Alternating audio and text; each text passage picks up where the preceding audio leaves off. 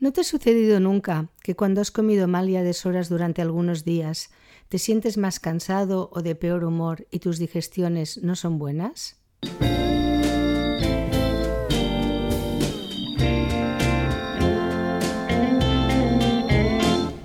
Hola, ¿cómo estáis? Soy Josefina Llargués. Bienvenidos a mi espacio de salud, un podcast dedicado al bienestar.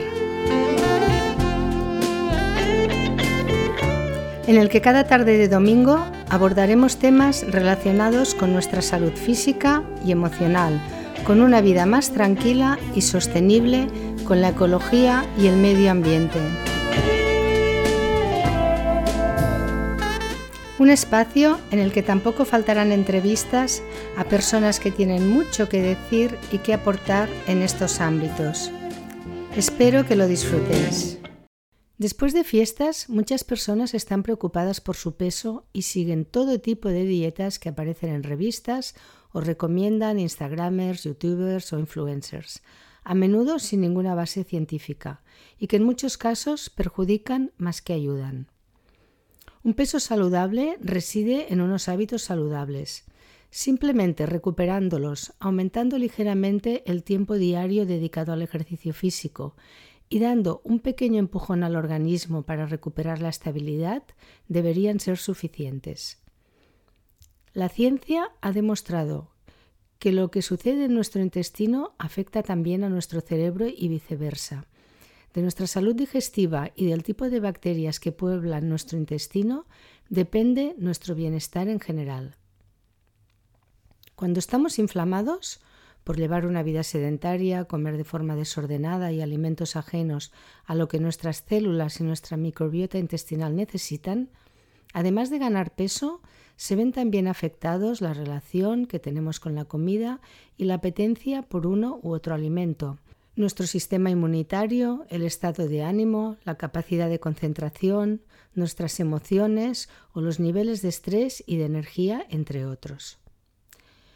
¿No te ha sucedido nunca que cuando has comido mal y a deshoras durante algunos días te sientes más cansado de peor humor o tus digestiones no son buenas? Salvo en determinadas situaciones que lo requieran, en general no necesitamos tomar ningún producto que contenga prebióticos o probióticos.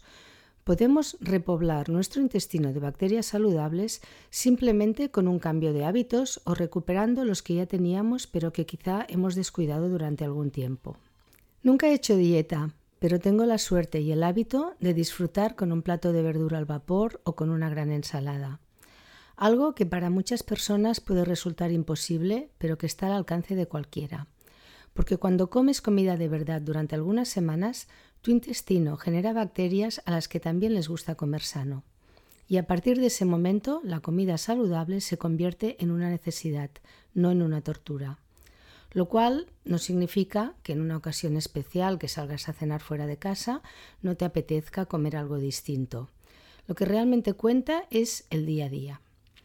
Así pues, en el podcast de hoy me gustaría compartir contigo seis sencillos consejos para mejorar tu salud intestinal. No aporto nada que todos y todas no conozcáis, pero en ocasiones va bien recordarlo. Por ello, para una mejor digestión y un mejor metabolismo, así como para reducir los niveles de inflamación y el riesgo de enfermedades crónicas, incorporar estos seis consejos en tu día a día y observar tras algunas semanas cómo te sientes y si ha cambiado tu apetencia por cierto tipo de alimentos poco recomendables, creo que te puede venir bien. En primer lugar, come más cereales integrales, frutos secos, ingiere verduras, legumbres y frutas frescas. Todos estos alimentos te benefician por su calidad nutricional, pero también porque son ricos en fibra no digerible con capacidad prebiótica, que alimenta nuestras bacterias intestinales. Y si ellas están contentas y sanas, nosotros también. No se trata de comer grandes cantidades, especialmente si tu estilo de vida no es muy activo, sino de comer comida de verdad. En el caso de los frutos secos y semillas, Recuerda que una porción es lo que cabe en el hueco de la palma de tu mano. Que, un alimento sea saludable no significa que debamos abusar y que no sea calórico, aunque no sean calorías vacías, como por ejemplo si te comes bollería industrial. Las verduras frescas y las legumbres, así como la fruta con piel, especialmente si es de cultivo ecológico, favorecen también el crecimiento en nuestro intestino de bacterias beneficiosas. Te animo a visitar los mercados y a comprar productos frescos y de temporada a los agricultores locales. En primer lugar, para apoyar su magnífica y poco reconocida labor. Y en segundo lugar, porque además de estar libres de envases de un solo uso, al ser de temporada y de proximidad, son los que realmente necesita nuestro cuerpo y que variarán, por supuesto, en función del lugar donde vivamos. El segundo consejo es el vínculo entre los dientes y el intestino, un aspecto al que a menudo no se le da la importancia que merece. El cuidado de la cavidad bucal es muy importante para gozar de buena salud. Así pues, Limita y evita dentro de lo posible el consumo de azúcar y de productos que lo contengan, que en los procesados está presente en prácticamente el 100%. El azúcar es altamente inflamatorio. La salud intestinal y el consumo de azúcar no son buenos compañeros de viaje. No olvides tampoco cepillarte los dientes cada vez que comas y enjuágatelos a conciencia después del cepillado. A mí me encanta hacerlo con agua de mar que además de limpiar en profundidad, por su riqueza mineral previene también las caries. Otra opción es el agua con sal marina. Aconsejar el cepillado de los dientes tres veces al día me parece una obviedad, pero no todo el mundo lo hace. No es complicado teniendo en cuenta que no deberíamos ingerir nada fuera de las comidas excepto agua o infusiones. Con dos o tres comidas completas al día es suficiente y es indispensable respetar un ayuno de como mínimo 12 horas desde la cena hasta el desayuno para no sobrecargar el organismo. ¿Te imaginas que en tu trabajo durante toda tu vida laboral cada media hora te asignasen un nuevo proyecto o tarea sin haber acabado aquella en la que estás trabajando? Pues lo mismo sucede con nuestro aparato digestivo cuando le entra más comida para digerir y todavía no ha acabado su trabajo con la anterior ingesta. En realidad, tampoco descubrimos nada nuevo, porque esto es precisamente lo que hacían nuestros padres, abuelos o bisabuelos, no comer nada desde una cena temprana hasta el día siguiente. El tercer consejo es consumir alimentos fermentados sin pasteurizar, porque son realmente una gran fuente de probióticos para nuestro intestino. Aparte del yogur, ya sea elaborado con leche animal o con bebidas vegetales fermentadas, existe todo un mundo de alimentos que puedes incluir en tu dieta para que tanto tú como tu microbiota intestinal estéis felices. Anímate con el chucrut, los encurtidos, las aceitunas, el kéfir, ya sea de leche o de agua, el kimchi, el tempe, el kombucha, el miso.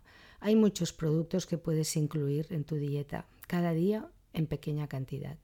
El cuarto punto, no te olvides de los alimentos ricos en polifenoles, con propiedades antioxidantes, antiinflamatorias, reguladoras de los niveles de colesterol y efecto protector a nivel cardiovascular.